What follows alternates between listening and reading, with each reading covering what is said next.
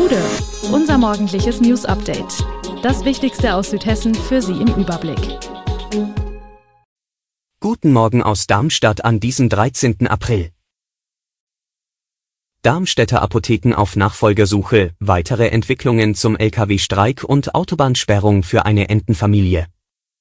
Das und mehr gibt es heute für Sie im Podcast. Trotz strömenden Regens scheint die Entschlossenheit der Lkw-Fahrer auf dem Rastplatz Gräfenhausen ungebrochen.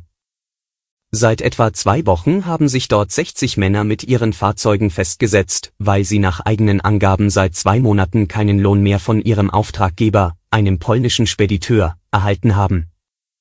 Die Fahrer aus Georgien und Usbekistan haben es sich in einem der Anhänger ihrer Lastwagen gemütlich gemacht. Die Fahrer seien gewohnt, so zu wohnen, erklärt Anna Weirich vom DGB-Projekt Faire Mobilität.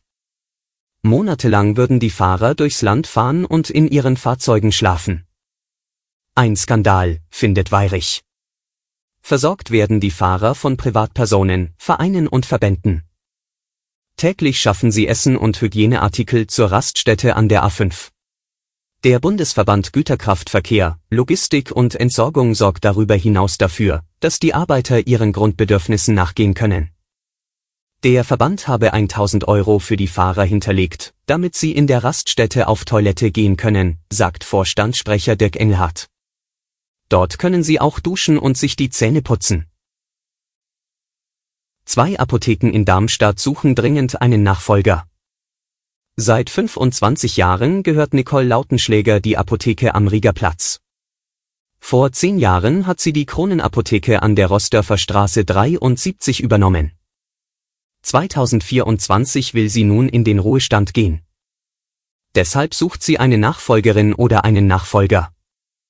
Doch um die beiden Geschäfte bis dahin überhaupt noch halten zu können, sucht sie aktuell auch noch zwei neue Mitarbeiter. Nachwuchsprobleme gebe es derzeit überall, berichtet Lautenschläger. Sie verweist auf die geburtenstarken Jahrgänge, die nach und nach in Rente gehen. Gerade kleinere Apotheken täten sich mit der Nachfolgersuche schwer.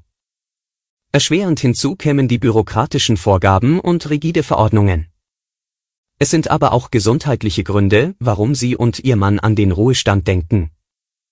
Wenn die beiden Apotheken im Martins- und Wuchsviertel mangels Nachfolger geschlossen werden müssen, gibt es im Wuchsviertel dann keine einzige Apotheke mehr.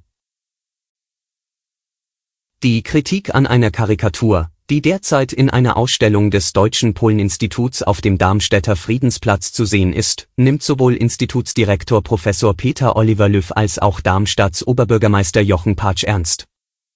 In einer gemeinsamen Erklärung gehen sie auf die Kritik des Bündnisses Seebrücke Darmstadt ein und gehen einen Schritt auf das lokale Bündnis zu. Das entsprechende Plakat wurde erst verhängt und dann beschmiert. Die Ausstellung mit dem Titel Darüber lacht Polen. Eine Landeskunde in Karikaturen und Texten zeigt Arbeiten des polnischen Zeichners Andrzej Mleczko. Mitglieder der Seebrücke kritisieren, dass rassistische Klischees gezeigt werden und in einem offenen Brief die Entfernung der Ausstellung gefordert. Die Schau, so der Vorwurf, vermittelte den Eindruck, Rassismus wäre in Darmstadt akzeptiert. Das Deutsche Poleninstitut verurteilt alle Formen von Rassismus und Diskriminierung, sagt Löw. Auf dem Friedensplatz werde die Ausstellung nur noch wenige Tage zu sehen sein, die Schau im Schloss selbst könne noch einige Wochen besichtigt werden. Fünf mutmaßlichen Mitglieder der terroristischen Vereinigung Vereinte Patrioten wird von Mai an in Koblenz der Prozess gemacht. Die Gruppe aus vier Männern und einer früheren Lehrerin aus Mainz soll den Sturz der Regierung und die Entführung von Gesundheitsminister Karl Lauterbach geplant haben. Den Angeklagten wird unter anderem die Gründung einer terroristischen Vereinigung, die Vorbereitung eines hochverräterischen Unternehmens gegen den Bund sowie die Vorbereitung einer schweren staatsgefährdenden Gewalttat vorgeworfen die vier Männer wurden vor knapp einem Jahr unter anderem im rheinland-pfälzischen Neustadt festgenommen. Ebenfalls angeklagt ist eine 75-jährige frühere Religionslehrerin in Mainz, die früher lange in Wiesbaden gelebt hat. Sie wurde im Oktober in Sachsen festgenommen.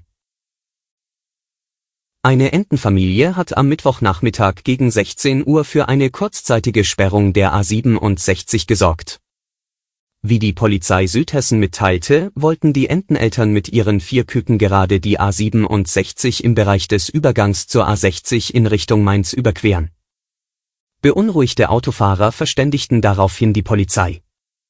Während die Eltern sich kurzerhand schon auf den Weg zu einem in der Nähe befindlichen See machten, mussten die Autobahnpolizisten bei den vier Sprösslingen nachhelfen. Das Quartett wurde zunächst in einen Karton buxiert und anschließend zum See getragen. Kurze Zeit später war die Familie auf dem Gewässer wieder glücklich vereint, so das Polizeipräsidium Südhessen. Die Polizei musste die Autobahn für die Entenrettungsaktion für etwa 15 Minuten sperren. Die Verkehrsteilnehmer zeigten sich aber geduldig und hatten Verständnis für die Entenrettung, erklärt die Polizei. Müssen bestehende Öl- oder Gasheizungen jetzt schnell ausgetauscht werden, Seit ein vorläufiger Gesetzentwurf geleakt wurde, sind Besitzer alter Öl- und Gasheizungen in Aufruhr und Falschinformationen in Umlauf. Dabei heißt es auf der Webseite des Bundeswirtschaftsministeriums, es gibt keine sofortige Austauschpflicht bei Bestandsgebäuden. Wenn eine bestehende Heizung ordnungsgemäß funktioniert, kann diese weiterhin genutzt werden. Auch Reparaturen sind weiter möglich. Ist eine Heizung nur defekt und kann repariert werden, darf sie weiterhin betrieben werden. Bestehende Gas- und Ölheizungen könnten damit noch weiter genutzt werden, müssen jedoch grundsätzlich 30 Jahre nach Einbau und Aufstellung ausgetauscht werden. Diese 30-Jahres-Regel galt auch bislang schon.